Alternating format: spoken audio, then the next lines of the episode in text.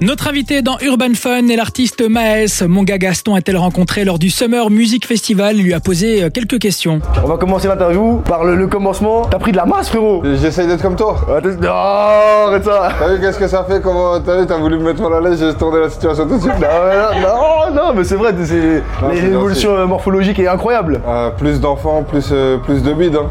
Tu connais. Réelle Vie 3.0, c'est le dernier projet de Maes sorti en 2021. On l'a d'ailleurs saigné dans Urban Fun et on lui a demandé s'il était sur la préparation d'un nouveau projet. Évidemment, faut que, faut que je vive, hein. faut, que, faut continuer à manger. Ouais, faut que j'envoie.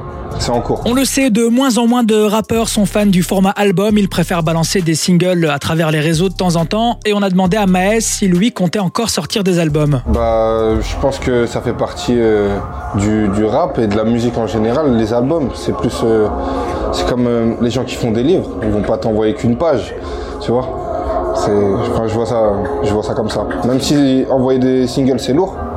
Ça fait partie d'une stratégie, mais pour annoncer un album. Comme Maes était en Belgique, on lui a demandé ce qu'il pensait des artistes belges, comme par exemple Green Montana qui est du 9 de I. Euh, Green Montana, je le connais pas personnellement, mais artistiquement, ouais, j'écoute, il est très fort.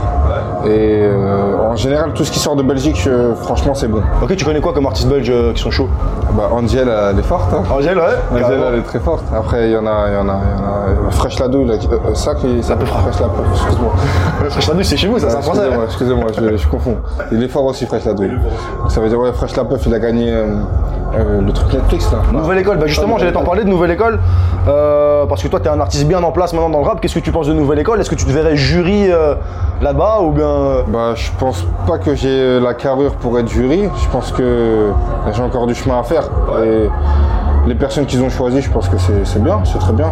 Niska, SCH et Shai, c'est bien.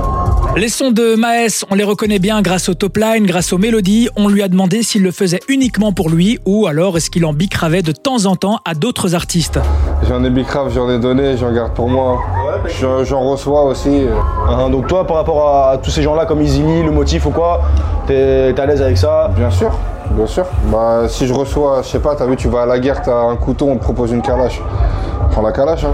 C'est vrai que de nos jours, en plus, les beatmakers, on voit souvent leur prod avec des top lines directement. ouais. Après, évidemment, il faut garder euh, son identité, mais généralement, même quand les beatmakers et les top liners ils travaillent sur un son pour toi, ils se mettent dans ta peau.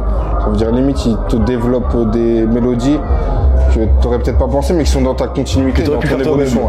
ouais. Ok, De ok. ouf. Non, faut pas négliger. Au contraire, force à eux, on en a besoin. Merci Gaston, a.k.a. Le G pour les questions. Merci à Maes pour l'interview et puis à bientôt sur Fun Radio. Merci au public belge euh, présent ici, comme jamais, fort, et merci à Fun Radio, hein, c'est gentil.